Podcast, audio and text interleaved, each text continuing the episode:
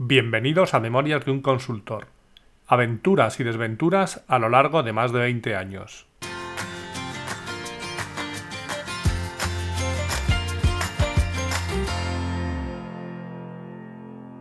Hola, buenos días, buenas tardes o buenas noches y bienvenidos al episodio 80 de Memorias de un Consultor.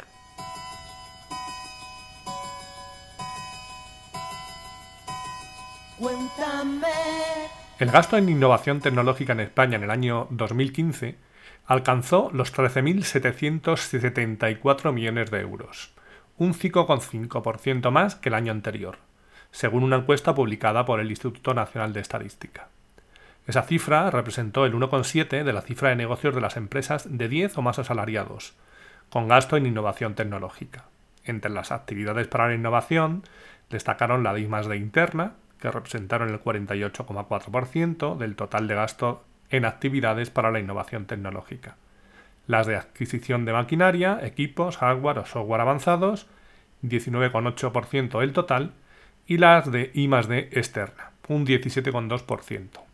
El gasto en innovación tecnológica aumentó un 8,3% en los servicios y un 3,4% en la industria, en ese año 2015, mientras que disminuyó un 13,4% en la construcción y un 8,5 en la agricultura.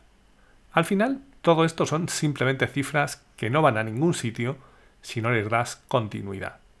Porque la innovación no es algo puntual, debería ser algo coyuntural y que debería formar parte de las empresas, por supuesto siempre con sentido común.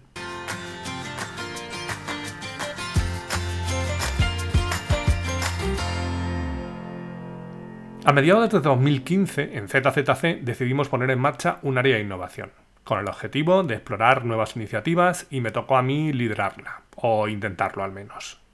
Mi intención era clara, explorar nuevos caminos que nos podrían llevar a algún sitio o, o, no, pero si no exploras seguro que no descubres esas posibles nuevas rutas.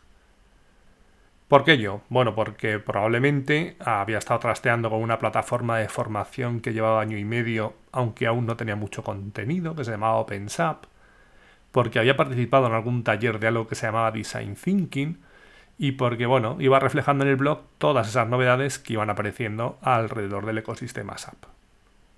Lo primero que hice fue seleccionar a 10 personas con perfiles variados, técnicos y funcionales, incluso alguien que no sabía ni entrar en SAP, como el diseñador gráfico y por supuesto de distintas áreas.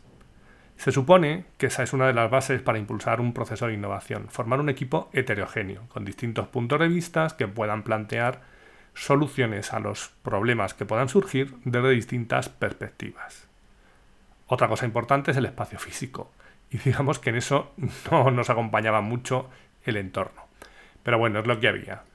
Lo ideal es que sea un espacio abierto, no el típico aula donde no te puedes casi ni mover, con el objeto de fomentar el dinamismo y la participación. La idea era juntarnos todos los viernes y entre todos ver qué podía salir de ahí. No había un libro de ruta, era algo que debíamos construir entre todos. Yo jugaba el papel de facilitador, pero todo esto solo tiene sentido si el grupo se lo cree. Evidentemente, al principio es normal que aparezcan dudas. Por ejemplo, recuerdo que Josué, el diseñador, dijo que él no sabía muy bien qué pintaba allí. Sin embargo, enseguida se vio el sentido de que estuviera allí, ya que estábamos en la típica tormenta de ideas sobre posibles aplicaciones y alguien habló de algo de logística, concretamente algo de los robots automatizados y cómo estaban programados para no chocar, elegir rutas más eficientes, etc. Y Josué dijo algo. Dijo, una cosa que a mí se me había ocurrido a veces es por qué no hay una aplicación que lleven los peatones y los coches que estén sincronizadas para evitar atropellos. Pero claro, esto es una idea absurda. Y en ese ejemplo pudimos ver dos principios que rigen o deberían regir todos estos procesos de innovación. Uno, que de una idea se puede pivotar a otra. Nosotros pasamos de los robots de una fábrica al tráfico en las calles. Y dos, que no hay ideas absurdas. Porque justo la semana siguiente, yendo al trabajo, recuerdo que escuché por la radio cómo la DGT había lanzado una aplicación precisamente para eso que había dicho Josué. Comovity se llamaba. Si buscáis en Google, seguramente podéis encontrar algún enlace.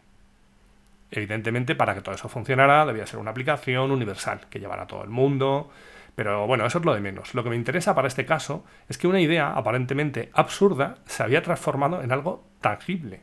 Y además la idea, en nuestro caso, había surgido de quien, en teoría, menos pintaba en todo esto.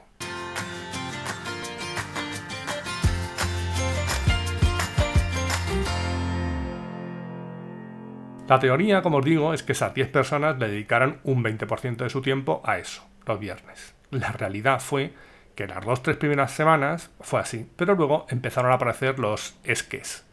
Es que tengo un curso, es que tengo un arranque, es que tengo una reunión, y claro, normalmente todos esos esques además eran facturables, por lo que el responsable de cada uno de estos señores o señoras tenía clara cuál era su prioridad. Y claro, así las cosas avanzan a un ritmo, vamos a llamarlo distinto. Aún así vamos avanzando y recuerdo que empezábamos a pegarnos con eso que en aquel momento se llamaba HANA Cloud Platform, pero que más adelante perdió el HANA y pasó de ser, de llamarse HCP a SCP, SAP Cloud Platform, para finalmente terminar siendo BTP o SAP Business Technology Platform.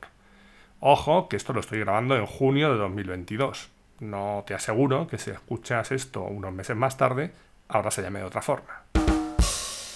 En cualquier caso, con independencia de cómo se llame, lo importante es el concepto, que era y es una plataforma de servicios, aunque por aquel entonces pretendía ser algo más, ya que la infraestructura también la ponía SAP, pero bueno, eso es igual.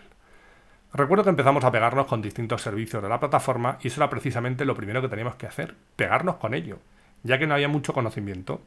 Así que nos mirábamos cada uno por nuestra cuenta el curso de OpenSAP y el viernes pues compartíamos opiniones y lo poníamos en común. Y ahí se notaba también otra de las grandes ventajas de este tipo de dinámicas, el poder del aprendizaje colectivo. Durante la semana, cada uno había intentado avanzar por su cuenta, pero llegaba un punto en el que se quedaba atascado. Y normalmente no todos en el mismo punto.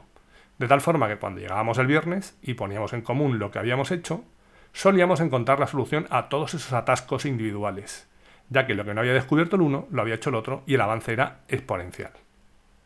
Recuerdo también que hubo gente que sentía cierta curiosidad por saber qué hacíamos ahí encerrados los viernes, y algunos me pidieron participar. Como la asistencia había empezado a decaer por los esques, principalmente, pues se incorporó alguien más y empezamos a materializar alguna cosa, pero sin ningún tipo de retorno económico. Estábamos en fase de experimentación.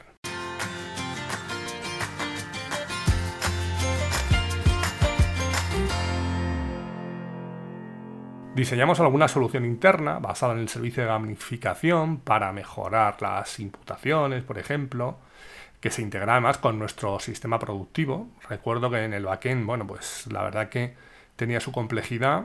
Ahora, luego en la parte front, lo que se veía, pues ahí se veía también porque hacía falta que estuviera el diseñador en el grupo. Y bueno, también un par de aplicaciones para la reserva de salas y para las plazas de parking. Si no recuerdo mal, puede que hubiera alguna más, pero esa seguro. Porque este es otro de los objetivos de todos estos procesos. Explorar, mirar, investigar y terminar concretando algo. Si no, más que innovación, se debería llamar divagación. Pero sí, tienen esas fases, esas fases que son divergentes y luego otras fases en las que descartamos cosas, concretamos y fases más convergentes y terminamos construyendo, pues si no un producto, si al menos un prototipo. De todas formas, para que todo eso madure y dé sus frutos, se necesita tiempo y constancia. Y muchas veces eso es lo que falla. Porque lo de 10 personas dedicando el 20% de su tiempo a esto, que era la teoría, terminó en una media de 3-4 personas, y no todos los viernes, con lo que la dedicación era mucho menor de la esperada. Por lo que los resultados, en el caso de que los hubiera en algún momento, tardarían más en llegar. Y ya sabemos lo que pasa con eso, que la gente se empieza a poner nerviosa. Los jefes. Porque se ponen a hacer estas cuentas son cifras ficticias, pero imaginaos. A ver, 10 personas de las mejores que pueden tener un salario medio de 50.000 euros están dedicando un 20% de su tiempo a esto durante un año. Por lo tanto, son 100.000 euros. A ver, el 20% de 500.000, que serían los 50.000 multiplicadas por las 10 personas, para los letras, son 100.000 euros. Y si a eso le sumamos lo que dejan de facturar, que pongamos que son unas 40 semanas, descontamos vacaciones. 10 personas a una tarifa de 400 euros serían 160.000 euros. Sumados a los 100.000, 260.000 euros invertidos en innovación. ¿Para qué? Sí, porque la gente se hace esas cuentas. Aunque su tarifa media esté muy lejos de los 400 euros, o que no todo el mundo estuviese imputando todo el año, o que realmente la dedicación real que hubieran tenido a esto al final hubiera sido muy inferior a la que iba a ser teóricamente. Pero bueno, también es verdad que los números tienen su parte buena. Y cuando echas las cuentas con las dedicaciones reales, ves que realmente no se ha invertido ni una quinta parte de lo que pensaban. Y claro, así es más complicado obtener resultados.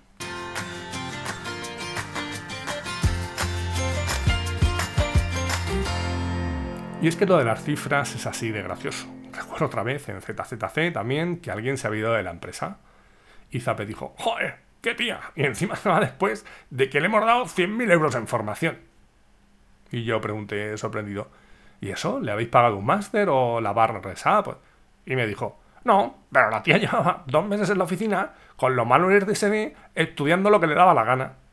Y yo le dije, hombre, sinceramente, creo que esos 10.000 euros te costaría recuperarlos, entre comillas, ante cualquier tribunal. A lo que él dijo, bueno, era una forma de hablar. El problema es que esa forma de hablar o de pensar es más común de lo que parece. Hay gente, por ejemplo, que si hablamos de formación SAP, compra una licencia de SAP Learning Hub, que por aquel entonces costaba 2.500 euros, y se cree que con eso se la dan la afortunado de turno y este ya aprende solo. Toma, con esto tienes acceso a más de 4.000 manuales. ¿Qué más quieres? A ver, que eso y nada es lo mismo. Que yo no quiero 4.000 manuales, que yo quiero 4 o 5. Y que si alguien me los cuenta o me ayuda, me va a ser mucho más fácil asimilarlo todo. Y lo voy a hacer más rápido y de una manera más óptima. Pero bueno, que si me lo tengo que mirar yo por mi cuenta, vale. Pero es que resulta que ahora mismo estoy en dos proyectos saliendo todos los días a las 8 de la tarde y resulta que también tengo una vida ahí fuera. Y ojo, que no siempre la culpa está del lado del empresario explotador. Que me voy al otro lado y vuelvo al grupo de innovación.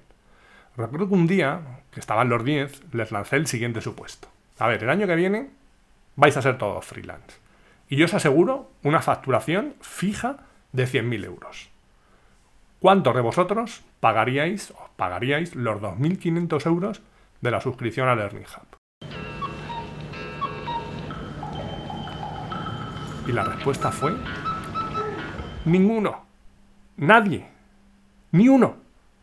Eso sí, algunos de ellos, en ese momento, se la reclamaban a ZZC por si querían mirar lo que fuera. Pero luego ellos no la pagarían, teniendo asegurada una facturación de 100.000 euros. Así que imaginad si se enfrentaran a la dura realidad del freelance, en la que es imposible saber la ciencia cierta si tú al año siguiente vas a facturar 100, 20 o nada. Innovar o invertir con el dinero de otros es mucho más sencillo. Cuando te toca a ti rascarte el bolsillo, las cosas se ven de manera distinta. Eso sí, si no innovas o no inviertes, no esperes que las cosas cambien. Ya sabéis, la típica frase de si haces siempre lo mismo, no esperes resultados distintos. Y evidentemente tienes que poner algo de tu parte. Como por ejemplo hicieron los que no estaban en el grupo de innovación y dijeron, eh, que yo quiero estar ahí. Bueno, perfecto, pues adelante. Y después hay que saber echar bien las cuentas. Ya sabemos que las cifras se pueden presentar de muy distintas formas dependiendo de tus intereses. Pero lo más importante de todo era impulsar esa nueva forma de hacer las cosas. Por el tiempo, los resultados probablemente terminarían llegando. Eso sí, en este caso, llegaron cuando ya no quedábamos ninguno por allí. Y entonces, claro, no fueron capaces de recoger esos frutos. Pero bueno, eso es otro tema que saldrá más adelante.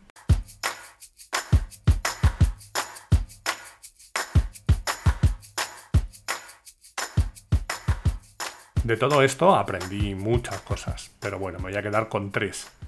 Uno, la importancia del aprendizaje colectivo. Dos, si les ayudas, la gente suele estar dispuesta a cambiar. Y tres, no te engañes con las cuentas, sé realista.